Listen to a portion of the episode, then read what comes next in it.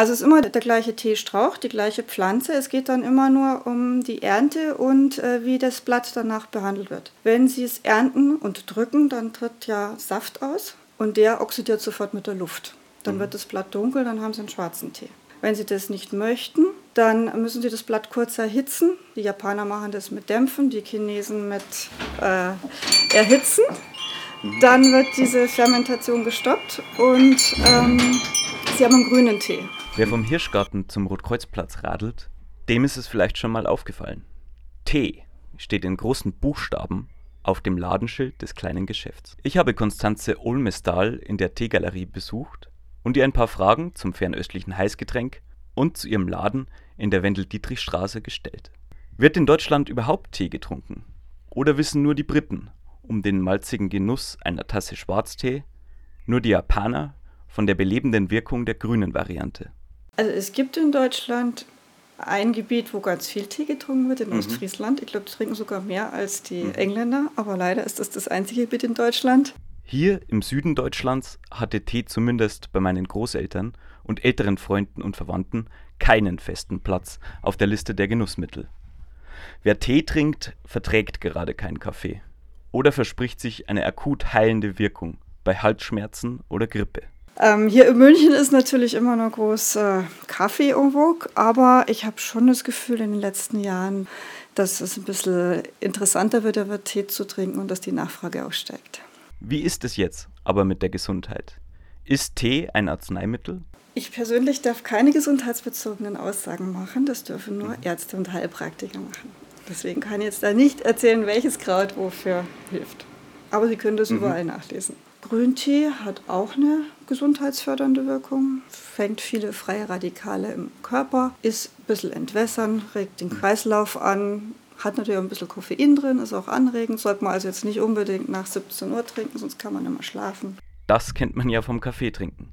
Aber Kaffee trinkt man ja jetzt auch nicht unbedingt aus reinem Gesundheitsbewusstsein heraus, sondern weil man wach werden will. Kann Tee da mithalten?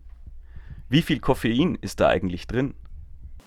Prinzipiell ist schon viel drin, also kein Unterschied zum Kaffee. Ähm, er ist anders gebunden. Das heißt, wenn Sie einen Kaffee trinken, das hält kurz an, dann fällt es wieder runter.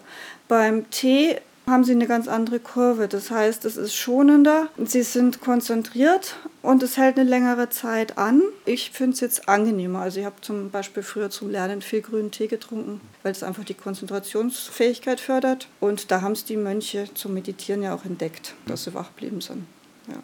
Okay, das klingt wirklich überzeugend. Da zieht man als leidenschaftlicher Kaffeetrinker schon in Betracht, zumindest mal zeitweise lieber Tee zu trinken.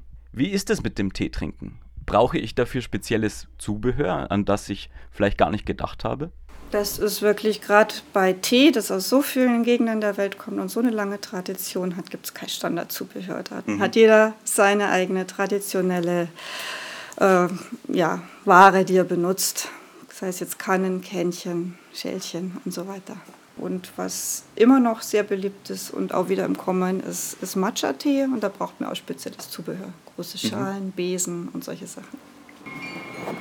Hoi. Das klingt interessant. Was ist denn Macho-Tee? Matcha. Matcha. Macho. Cha heißt Tee. Ja. Ich weiß nicht, was ja, Mat ja. heißt. Aber mhm.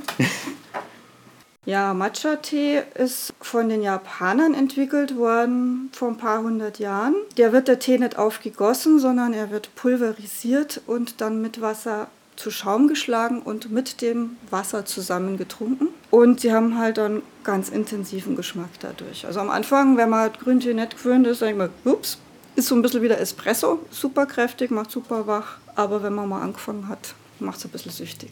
Da werde ich direkt neugierig.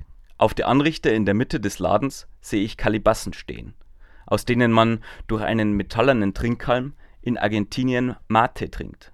Welche Teesorten und Traditionen sind in der Teegalerie denn noch vertreten? Ja, wir haben die ganz feinen Grüntees aus Japan. Die kommen direkt äh, vakuumiert in 100 Gramm Beutelchen. Da haben wir dann eben auch passende Kännchen dazu. Also sie haben, je teurer der Tee, desto kleiner die Kännchen. Also da gibt es wirklich 100 Milliliter Kännchen dann für Spezialisten. Dann haben wir Oolong-Tee. Oolong-Tee ist wieder was ganz Besonderes. Der ist praktisch eine Mischung zwischen schwarzem und grünem Tee. Der wird immer wieder vom Teemeister anfermentiert, gestoppt, gerollt. Ähm, dadurch kriegt man einen ganz tollen, feinen Geschmack. Dann gibt es natürlich noch den Räubusch-Tee. Das ist wieder was ganz was anderes. Aus, aus Südafrika kommt der ist ein Ginsterstrauch. Wenn man die Blätter abmacht, wird dort sehr viel getrunken. Haben jetzt gerade das Problem, dass dort die Ernten immer weniger werden, weil es halt ähm, nicht mehr regnet und die Plantagen kaputt gehen. Wird jetzt auch inzwischen fast ein exklusives Getränk, wenn es so weitergeht. Ja. Ich habe gehört, dass es auch weißen Tee gibt. Ist das jetzt schwarzer oder grüner Tee? Wo ist denn der Unterschied? Der weiße Tee pflückt man ganz, ganz vorsichtig, ohne zu drücken, die obersten Knospen, dass das Blatt nicht braun wird und er wird ganz vorsichtig getrocknet. Dann haben Sie einen ganz soft, zart getrockneten Tee und der ist dann weiß und so schmeckt er dann auch. Was zur gemütlichen Tea Time optimal passt, gerade zu einer dampfenden Tasse Schwarztee, ist natürlich etwas Süßes. In der Teegalerie gibt es auch Süßigkeiten zu kaufen, oder? Genau, das ist äh, Steckenpferd von meinem Mann gewesen. Der ist ganz großer Schokoladenliebhaber und hat die allerbesten Schokoladen, die es gibt, herausgefunden. Also wir haben ganz viel Fairtrade Bio-Schokolade. Firma ist Blanchard aus Spanien. Pralinen für Weihnachten natürlich nur mehr. Jetzt im Sommer ein bisschen weniger. Aber so vor Weihnachten haben wir dann den ganzen Laden wieder voll. Auf der Webseite der Teegalerie findet man auch einen kleinen Online-Shop. Da frage ich mich freilich, ob die Teegalerie jetzt großen Versandhäusern im Internet Konkurrenz machen will. Wir machen es halt für unsere Kunden eigentlich, dass sie halt, wenn sie weiter weg wohnen, viele ziehen ja auch weg, wollen weiter bei uns bestellen, ist äh, ja vielleicht 10 Prozent vom Ganzen. Wäre natürlich schön, wenn es mehr wird, aber es ist auch unheimlich aufwendig. Ich glaube ja, dass ich meinen Tee in Zukunft hier vor Ort in Neuhausen kaufen werde. Denn die Teegalerie, zwei Gehminuten vom Rotkreuzplatz entfernt, ist ein magischer Ort, der Lust aufs Entdecken, Riechen, Schmecken und vor allem auf den Teegenuss macht